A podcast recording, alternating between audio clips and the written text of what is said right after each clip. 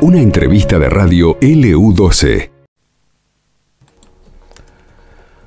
Bueno, muy bien, dejamos a Luis Miguel de lado, porque Luis Miguel ya la tiene atada hace años, ¿no? Y vamos a un tema que me preocupa y mucho, que tiene que ver también con el espectáculo argentino, ¿no? Con los, con los actores, las actrices argentinas. Con la cultura el en general. teatro, la ficción, la cultura en general, ¿no? Y en este caso hay una asamblea de teatristas de Santa Cruz que dice no a la ley ómnibus, esta ley que plantea ¿no? el presidente Milei eh, para todos los argentinos a partir de, de este año. Vamos a saludar a Verónica Olarrieta, creo que ya la tenemos en línea. Laura y Carlos aquí en LU12. Verónica, ¿cómo estás? Buenas tardes. Buenas tardes, Laura, Carlos y a toda la audiencia eh, que nos acompaña. Sí, acá estamos atentos, movilizadas, todo, todo el mundo alarmado y, y tratando de, de informar y, y comentar también lo que nosotros leemos de, esta, de estas propuestas que ha, ha hecho el gobierno nacional. Eh, así que bueno, sí, nos hemos constituido en una asamblea, Asamblea Permanente de Teatristas de Santa Cruz, eh, donde participamos, lo hicimos de manera virtual, hemos tenido algunas reuniones eh, y de manera virtual han participado, hemos participado teatristas de toda la provincia porque mm, este DNU y, y, el- y la ley ómnibus propone derogar la ley 24.800, que es la ley que crea a- el Instituto Nacional del Teatro, que es quien implementa las políticas públicas de sostenimiento, fomento, difusión y desarrollo del teatro independiente en todo el país. Y nos consta que es en todo el país.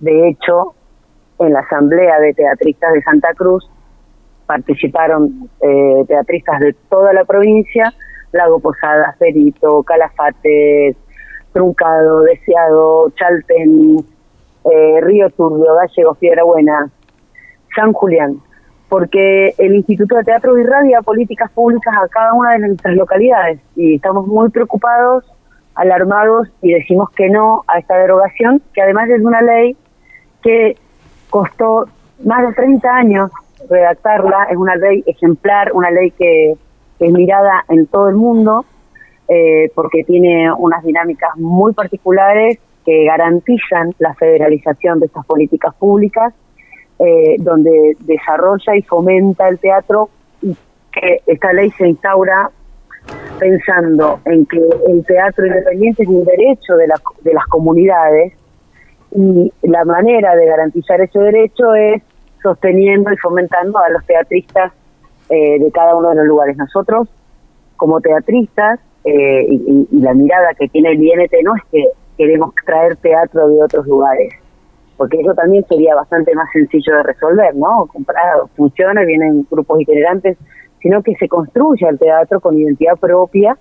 El teatro sabemos que es democracia, el teatro sabemos que tiene que ver con la identidad de los lugares, que cuenta lo que pasa en los lugares y siempre tiene un, gran eh, un, un gran vínculo con las comunidades donde se desarrolla. Perdón, me despaché así porque estoy... No, está bien, eh, está bueno, bien. estamos como muy Te escuchábamos atentamente, te escuchábamos atentamente, Verónica. Laura. Sí, no, preguntarle a Verónica que le cuente a la gente directamente cómo afecta esta ley ómnibus que ataca directamente a la cultura a nivel nacional y cómo afecta a los artistas de aquí de Río Gallegos o de Santa Cruz. Bien, en principio, por ejemplo, las, las políticas públicas que desarrolla, yo voy a hablar un poco, hoy soy teatrista, estoy en, en un grupo de teatro que se llama Teatro del Deshielo, en Piedra Buena, y fui funcionaria del INT, conozco su funcionamiento, hoy estoy fuera de la institución, pero conozco su funcionamiento. Eh, el Instituto de Teatro, por ejemplo, eh, ha financiado la construcción de la sala de Libélula Sur en Calafate, ha comprado el teatro en, en las primeras acciones de, de- de infraestructura que hizo, eh, se compró con, con financiamiento del INT el Teatro Select en Piedra Buena, sostiene salas como Los Cuatro Vientos, en Caleta Olivia, con subsidios, con aportes, porque parece que la palabra subsidio ahora está como enrarecida, ¿no? Son aportes para poder sostener, para poder pagar la luz, para poder pagar un técnico, para poder comprar una lámpara. Muchos de, los de, de las de las mm, vecinos y vecinas, por ejemplo, de Piedra Buena, que utiliza mucho el teatro Cele, o, o, a nivel pasará lo mismo, que utilizan para muestras, para el equipamiento técnico que tienen esas salas, ha sido financiado también con aportes de, del INT. Por supuesto que no compra todo el INT, pero sí hace grandes aportes para poder tener las salas equipadas. Por ejemplo, eh, festivales.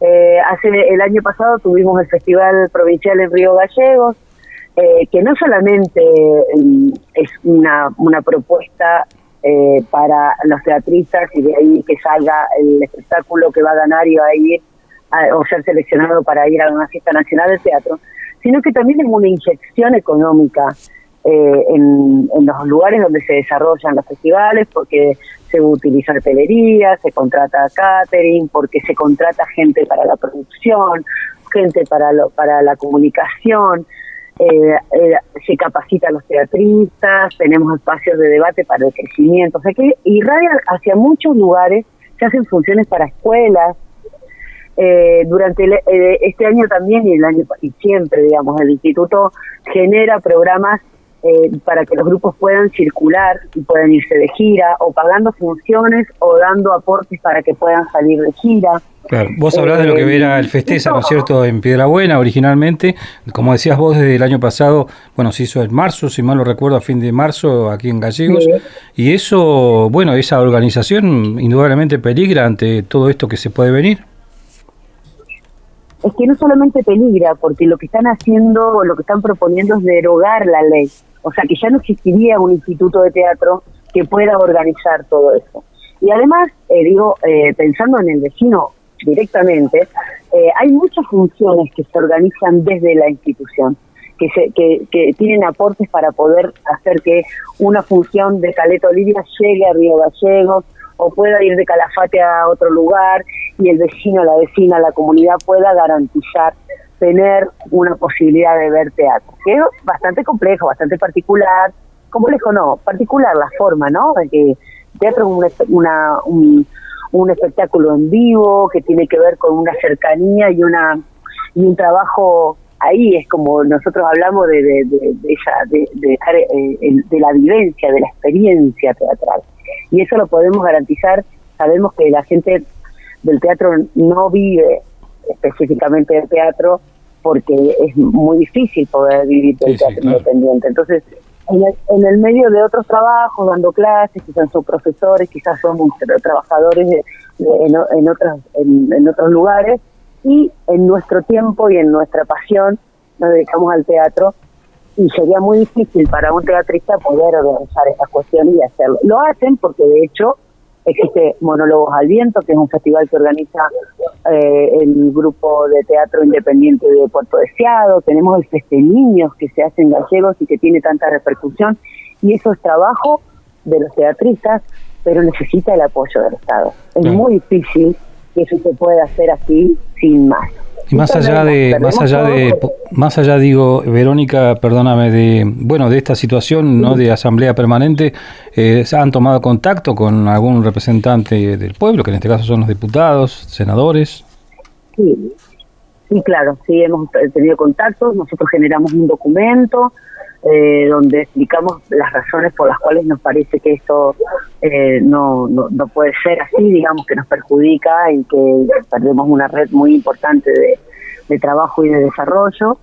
Eh, sí, nos hemos comunicado con legisladores nacionales y provinciales, hemos acercado un documento y están al tanto, muchos nos han acompañado, muchos, la mayoría, eh, con los por lo menos los que nos han respondido, eh, les parece que ha sido unánime, ¿no? También si uno ve las, las comisiones, estamos siempre mirando las reuniones de comisión, ha sido como muy unánime una mirada respecto a los trabajadores de la cultura respecto a esto. Creo que nadie salió a decir que le parecía que bueno, que podría ser todo el mundo, desde Adrián Soar hasta el último teatrista de Piedrabuena, eh, creemos que esto es un avasallamiento y un, un detrimento del desarrollo cultural que tiene que ver con la identidad, que tiene que ver con otros temas que no solamente eh, abordan lo económico material, no le va, no, le hace ninguna ninguna mella al presupuesto nacional, el funcionamiento del Fondo Nacional de las Artes ni del Instituto de Teatro, que, son los organismos que quieren cerrar,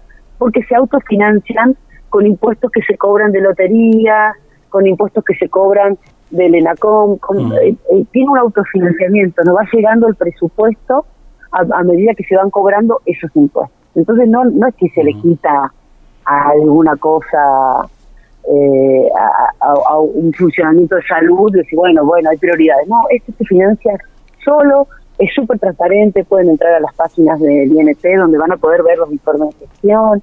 Nos consta que es así porque porque todos pedimos eh, apoyo del INT y nadie ha tenido una objeción respecto a las dinámicas.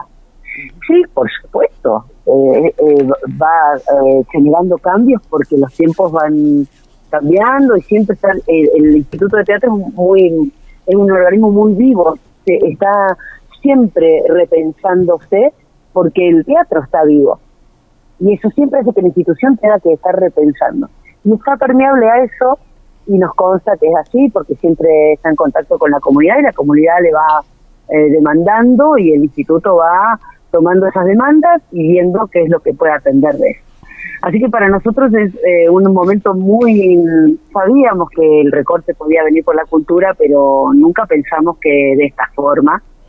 Eh, nos enorgullece también que, que la comunidad teatral se haya organizado tan, tan rápidamente, han salido documentos por todo el país, hay asambleas por todo el país, eh, y eso habla de que la comunidad teatral está organizada, de que tiene, tiene un, que está muy viva y que, tiene mucho ímpetu, o sea, tiene una voz propia. Sabemos que sobrevivimos igual, pero creemos que, que es un retroceso enorme para garantizar derechos culturales, no solamente para ejercerlos como teatristas, sino para ejercerlos como público para el desarrollo de una comunidad que también tiene necesita el bienestar de la cultura, que, eh, nos ayuda a pensar. Verónica, ¿y ustedes tienen pensado, como han hecho otros lugares, otras eh, instituciones, presentar un recurso de amparo contra esta situación? Nosotros como asamblea de eso todavía no hemos hablado. Eh, el Instituto de Teatro sí está haciendo reuniones y, entiendo que todavía no ha presentado recursos de amparo. No tengo esa información porque hasta hacía muy, poco, muy pocos días se estaban entablando reuniones con eh, quien es secretario Cefeli, el secretario de Cultura de la Nación, y él estaba tratando, eh, en su discurso tenía que ver con garantizar un poco el funcionamiento del INT, o sea, estaba en, esa postura y había como expectativas respecto a cómo eh, se iba a abordar el tema. Pero bueno, las cosas cambiaron porque hace dos días estuvo en la comisión, no sé si lo habrá podido ver, y él, bueno, tuvo otra postura en ese momento y hoy se está trabajando para ver cómo seguir avanzando a partir de eso. Creemos que, que los, nuestros legisladores no van a acompañar, eh, porque si son representantes de, nuestro, de nuestras comunidades, claramente las comunidades se han expresado en contra de, esta, de este cierre, eh, los artistas de todo el país y las comunidades también han acompañado, digamos, ese no rotundo al cierre de estas leyes y de, esta, y estos organismos. También eh, están las, las bibliotecas populares, o sea, es como un, un recorte a, a, poder este, encontrarnos en esos espacios que nos alimentan, que nos promueven el pensamiento, el encuentro y así como arrasar con todas estas posibilidades. Bueno, este, sí. Verónica, este, sí, la verdad que la preocupación es eh, también eh, el Inca, por ejemplo, ¿no? que está, yo no sé, no hubo recambio de autoridades en esos organismos, ¿no? Se mantienen los que estaban en vistas de lo que puede ser esta eh, esta ley que ya no existiría más, eh, concretamente la del teatro? Bueno, nosotros en el, en el, INT tiene un funcionamiento particular, hay un consejo de dirección que está conformado porque son cargos que se hacen por concurso y eso ya los que estaban por, por concurso están funcionando y por eso hoy tiene un cuerpo directivo que puede estar en esas negociaciones o en esas conversaciones eh, con legisladores, hay con quien hablar, digamos. En el INT hay con quien hablar, hay autoridades, pero no se ha designado aún a la dirección ejecutiva, que sí eso lo pone el Estado Nacional y es quien firma la erogación de gastos, digamos. Todos los subsidios, todos los aportes que se hacen, los firma la dirección ejecutiva. Y ahí sí estamos en un problema porque el instituto hoy no está pagando, porque no, no está pagando aportes de ningún tipo, ni subsidios, ni lo, lo, que tenía programado, porque no hay firma. Eso va a ser un problema también. Y ya estamos hace un mes y un poco más este, sin la firma del director ejecutivo y hoy estamos eh, detenidos en eso. O sea que todo lo que se apruebe no se va a poder pagar hasta que esa designación no esté. Supongo que estarán pensando, esperando, porque también será muy difícil asumir una dirección ejecutiva en ese contexto. Primero que se, se pueda discutir si, si se deroga o no la ley y después, bueno, se acomodará un poco eh, el tema para poder. Pero sí hoy tenemos representantes que están trabajando en el Consejo de Dirección muy activos, en contacto con las comunidades de todo el país, porque están en ese Consejo de Dirección están representadas todas las regiones. Sí, sí, claro. Eh, así que llamo. Verónica, bueno, te agradecemos mucho, te agradecemos estos minutos. Eh, también en lo que es infraestructura, ¿no? Acá en Gallegos, vos sabés, Verónica, había una eh, gran expectativa por lo que iba a ser el futuro Teatro Colón, ¿no es cierto? Esa idea que había surgido y que ya estaba en proyecto, incluso había posibilidades que se inicien las obras en este tiempo. También habrá que seguir esperando, por eso de aquí en más. Eh, pero bueno, veremos entonces cómo avanza, cómo evoluciona todo, ¿no es cierto? Les pedimos que nos acompañen a la comunidad, que estén eh, alertas, que nos acompañen. Sabemos que también, por ejemplo, los tarifazos van a afectar al sostenimiento de las salas de teatro, está los alquileres de las salas de teatro está todo interrelacionado y todo va conspirando para que para que esto bueno sea como mucho más trabajoso poder sostenerlo. Les agradecemos muchísimo el espacio eh, y, bueno, ojalá que, que nos acompañen los vecinos y las vecinas de nuestras comunidades y bueno, en novedades les comentaremos, estaremos atentos y, sacamos otro documento y les acercamos para que estén al tanto. Gracias Verónica, muy amable, buenas tardes. A ustedes, muchísimas gracias. Verónica Olarrieta hablaba con nosotros, eh, un poco este, una voz ¿no? Eh, representativa de, un sector importante que también está muy preocupado en este momento, ¿no? con incertidumbre de lo que puede suceder eh, con la actividad teatral en Argentina.